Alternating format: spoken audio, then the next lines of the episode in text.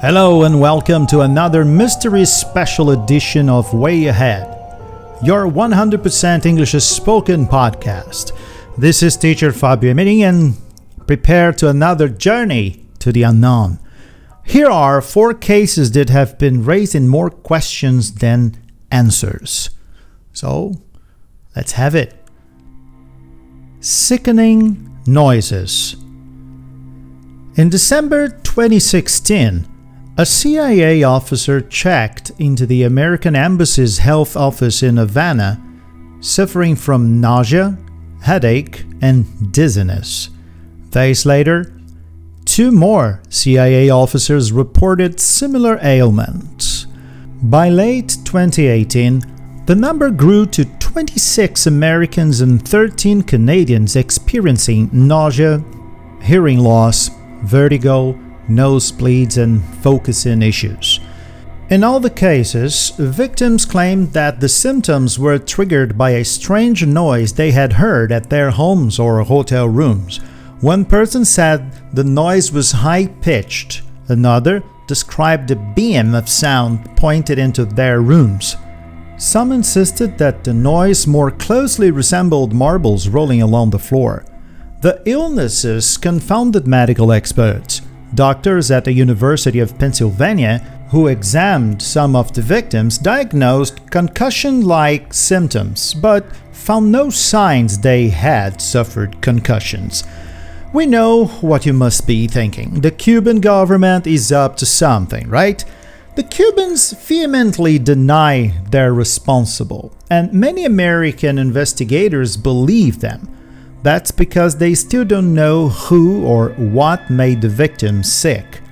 Was it a new type of weapon? The CIA claims it doesn't know of any weaponry that could cause these symptoms. What about ultrasound?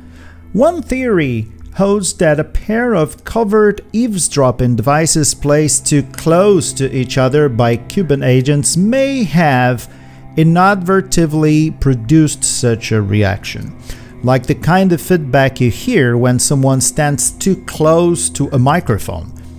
But the FBI has found no evidence to substantiate that argument. In fact, ultrasound is above the range of human hearing. Recordings of the sounds from some of the victims only added to the confusion. Two scientists who studied the recordings believe they captured the sound of lovelorn male crickets. One of the scientists, Alexander Stubbs of the University of California, Berkeley, says the insects are incredibly loud. You can hear them from inside a diesel truck going 40 miles an hour on the highway. Still, the scientists had no idea why the sounds might lead to illness in humans. Maybe it was just nerves. Cuba is a high threat, high stress post, a former embassy official told. Uh, diplomats are warned that there will be surveillance. There will be listening devices in your house, probably in your car. For some people, that puts them in a high stress mentality, in a threat anticipation mode. True. But then, how to explain what happened in China? In May 2018, an American posted that the consulate in Guangzhou was diagnosed with the very same mystery illness. Ultimately, 15 Americans were evacuated. While the seemingly airborne cause of these brain injuries is still a mystery, the fallout is clear. The Americans removed 60% of their diplomats from Cuba and expelled 15 Cuban diplomats from Washington, D.C. The mysterious sounds may well be the opening shot in a new kind of Cold War. Living statues. From 1917 to 1928, half a million people were afflicted with a ghastly condition that could be part of the plotline of a horror film. The victims, very much alive and conscious, found themselves in inexplicably frozen states as if their static bodies were prisons for their minds. Encephalitis lethargica, EL, also known as the sleeping sickness, first appeared in Europe and quickly spread around the world, reaching epidemic levels in North America, Europe, and India by 1919. About a third of those stricken with the illness died. Of the survivors, nearly half eventually found themselves unable to physically interact with the world around them, all the while fully aware of their surroundings. Though occasionally capable of limited speech, eye motion, and even laughter, they generally appeared as living statues, totally motionless for hours, days, weeks, or years. The cause is unknown, but one theory is brain inflammatory triggered by a rare strain of Streptococcus, the bacteria responsible for many sore throats each year. Science's best guess is that the bacteria mutated, provoking the immune system to attack the brain, leaving the victim helpless. None of this explains why the illness disappeared only to resurface sporadically, be it in Europe in the 1950s or in China 10 years ago when a 12 year old girl was hospitalized for five weeks with the disease. Are such occurrences the new normal, or are they signs that EL could be planning something bigger any day? A 2004 analysis of 20 patients with symptoms remarkably similar to EL concluded that whatever ailed them is still prevalent. As such, this story that is so called a sleeping sickness remains a stuff of nightmares. These crimes will never ever be solved. Who and where is D.B. Cooper? November 24th, 1971. A man called Dan Cooper was a passenger on Northwest Airlines Flight 305 from Portland to Seattle, a 30 minute flight. He was described by passengers and flight attendants as a man in his mid 40s, wearing a dark suit, black tie, with a mother of pearl tie clip, and a neatly pressed white collared shirt. He took his seat, lit a cigarette, and politely ordered a bourbon and soda, for which he paid cash. Shortly after the takeoff, he handed a note to a 23 year old flight attendant who ignored it, assuming it was just the man's phone number. Miss, you'd better look at that note, he told her. I have a bomb. The note's exact wording is part of the mystery since Cooper reclaimed it after the flight attendant read it. But his demands were for $200,000 in negotiable American currency, which today worth $1 million. For parachutes and a fuel truck standing by in Seattle to refuel the plane on arrival. The flight attendant brought the demands to the captain. The airline's president authorized full cooperation. The other passengers had no idea what was happening, having been told that the landing was delayed due to mechanical difficulties. At 5:39 p.m., the plane landed. An airline employee delivered a cash-filled knapsack and parachutes, and Cooper allowed all passengers and two flight attendants to leave the plane. During refueling, Cooper outlined his plan to the crew. He wanted a southeasterly course toward Mexico with one further refueling stop in Nevada. Two hours later, the plane took off. When it landed in Reno, Cooper's absence was noted. Cooper, whom the media mistakenly referred as D.B. Cooper, was never seen or heard from again. No parachute was found, and the ransom money was never used. In 1980, a young boy on vacation with his family in Oregon found several packets of the ransom money, identifiable by serial number leading to an intense search of the area for Cooper or his remains. Nothing was ever found. For a time, it was speculated that Mad Men's fictional John Draper was the man who would become Cooper. In the real world, a parachute strap was found in 2017 at one of Cooper's possible landing sites.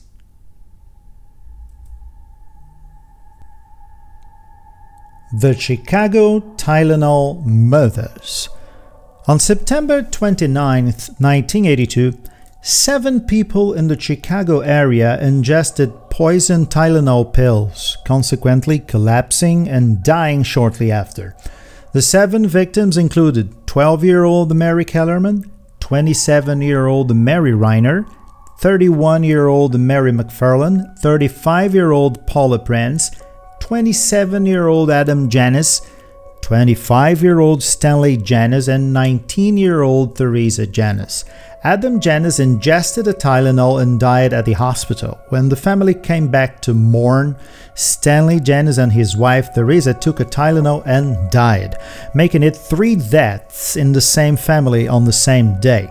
However, this tragedy is what led investigators to connect the dots. Cook County investigator Nick Bishop compared the Janus Tylenol bottle to Mary Kellerman's and noticed they had one similarity a control number MC2880. Deputy Medical Examiner Edmund Donoghue asked Bishop to smell the bottles, and Bishop replied that they both smelled like almonds. The poison cyanide is known to smell like bitter almonds, which in large amounts can cause seizures, cardiac arrest, and respiratory failure. The blood tests on all of the victims showed that they had taken a dose 100 to 1000 times the lethal amount. Donoghue spoke to an attorney from Johnson & Johnson, Tylenol's parent company, and after all the victims were buried in October 1, 1982, he said that the Tylenol bottles were intentionally poisoned with potassium cyanide. Immediately, over 31 million bottles of Tylenol were recalled by the manufacturer and were issued warnings. They also offered to replace recalled bottles with new bottles and offered a $100,000 reward to anyone who may have any information on the perpetrator. These precautions cost the company over $100 million. There were several more copycat deaths across the United States after the initial incident had occurred. This led to the invention of safety seals that you see on medicine bottles today. To this day, no suspect has ever been charged or convicted of the poisonings. Okay, and now Let's switch to Portuguese and learn the vocabulary. Ok, então estamos aqui na parte em português onde a gente dá aquela repassada na parte do vocabulário desses quatro casos interessantes, interessantíssimos, né? Que eu falei agora na primeira parte do podcast. Então, aqui no primeiro caso, que são the sickening noises, os barulhos que causavam mal-estar ou enjoo, eu falo algumas palavras interessantes. Por exemplo, uh, suffering from nausea, headache and dizziness. O que, que é dizziness? Dizziness significa tontura. Apenas isso. Tontura. Então, dizziness, tontura. Lembrando que todas essas palavras vão estar ali bem colocadinhas, listadinhas na, no, na descrição do episódio, tá? Depois eu falo o seguinte. Uh, days later, two more CIA officers reported similar ailments. O que, que é ailments? Ailments seria indisposições ou indisposição. Quando a pessoa não se sente muito bem, uh, a pessoa relata uh, ailments, ok? Depois diz ali, Canadians experience, uh, 26 Americans and 13 Canadians experiencing nausea, hearing loss and uh, vertigo. O que, é vertigo? Vertigo é vertigem. Nosebleeds, nosebleeds, sangramentos nasais. Então, vertigo é vertigem, como o filme, o nome do filme uh, em inglês, o, o nome original do filme do Alfred Hitchcock, Um Corpo que Cai, é Vertigo, que é vertigem e nosebleeds, sangramento do nariz. É, depois eu falo a palavra concussion. O que, que é concussion? A gente vai ver a tradução, é concussão. Mas, na realidade, essa palavra uh, é, é, mais conhecida como. Uh, pode, pode se colocar como batida na cabeça, quase um traumatismo craniano, uh, que é quando realmente há algum dano pequeno ou grande ao cérebro, uma concussão, certo? Concussão. Depois, one theory holds that a pair of covert eavesdropping devices. O que, que é isso? Covert eavesdropping devices são aparelhos de escuta clandestina ou aparelhos de escuta escondidos, aqueles que os espiões realmente usam. Então, tudo isso aí, ou seja, Covert Eavesdropping Device, significa aparelho de escuta clandestino. Depois, quando eu falo sobre as estátuas vivas, the living statues, coisa horrível. Half a million people were afflicted with a ghastly condition. O que, que é ghastly? Sinistra, horrenda. Então, ghastly significa horrível, horrenda, sinistra. Depois essa é interessante. The cause is unknown, but one theory is brain inflammation triggered by a rare strain of Streptococcus. O que, que é strep, Streptococcus? É uma palavrinha difícil. O que, que é strain? Strain é uma palavra que a gente ouviu em português e tem ouvido bastante nesses últimos dois anos devido à pandemia. Strain significa cepa. Cepa. Então, uma cepa rara. A rare strain. Certo? Depois, continuando ali, quando eu falo do, do maluco lá do avião, o D.B. Cooper, eu falo ali uma, um, uma expressão bem curiosa que diz assim, ó. Que ele estava vestindo wearing a dark suit, black tie, with a mother of pearl tie clip. Ou seja, com um clipe de gravata, sabe aquele prendedor de gravata de madrepérola? Então, literalmente, mother of pearl, madrepérola. Olha que coisa curiosa. Então não esqueçam, vai estar escrito ali na descrição do episódio para vocês entenderem direitinho. Também, no mesmo caso, eu digo shortly after takeoff. O que, que é takeoff? Decolagem. Pouquinho depois da decolagem. Então, takeoff, tudo junto. Decolagem. Depois, at 5:39 p.m., the plane landed. An airline employee delivered a cash-filled knapsack. Knapsack é uma outra palavra para backpack, que é mochila. Cash-filled knapsack é uma mochila cheia de grana, de dinheirinho. Depois, no parachute was found and the ransom money was never used. O que é ransom money? É o dinheiro do resgate. Ransom é resgate, ransom money, dinheiro do resgate. Depois, ali no caso do, dos assassinatos devido à ingestão de Tilenol com veneno, cara, que coisa horrível isso. Tem uma parte que eu falo assim: When the family came back to mourn. O que, que é isso? Quando a família veio para passar o momento de luto, para. Acredito que seja uh, o velório também pode ser dizer, mas aqui eles estão dizendo o título. Aliás, perdão, estão dizendo o verbo to mourn. To mourn é enlutar-se ou entrar em luto. Morning, que é quase como a gente também pronuncia manhã, só que é escrito diferente. Vocês vão ver ali na descrição como é que escreve mourn. É uh, estar de luto, tá bom? Muito bem. Depois, the poison cyanide is known to smell like bitter almonds, ou seja, o, o veneno cianeto é conhecido por ter um cheiro de amêndoa amarga, um, choro, um cheiro de, de amêndoa amarga, meu Deus. A pessoa vai olhar almonds, muitas vezes pode se confundir e falar almôndega, mas cuidado, não é. É, é amêndoa. Almôndega em inglês é meatball. Então está querendo dizer é amêndoa, um cheiro forte de amêndoa. Então bitter almonds, amêndoas amargas, um cheiro forte de amêndoas. Uh, which in large amounts can cause seizures. O que, que é seizures? Convulsões podem causar convulsões em grandes, uh, em, em grandes quantias. Seizures, convulsões. E eu acho que é isso. Essas são as palavrinhas mais, digamos assim, críticas, mais complicadas. E deu, né? Foi bastante coisa. Eu sei que vocês adoram estes casos curiosos e misteriosos que desafiam a lógica e desafiam as polícias mundo afora. Ouçam de novo, agora que vocês entenderam esse vocabulário, que de repente vocês ficaram meio sem saber o que significava, e vocês vão ver que dá para entender melhorzinho todos os quatro casos. Okay, my dear and lovely friends, this is teacher Fabio Emering. I stay here, you stay there, and see you next time!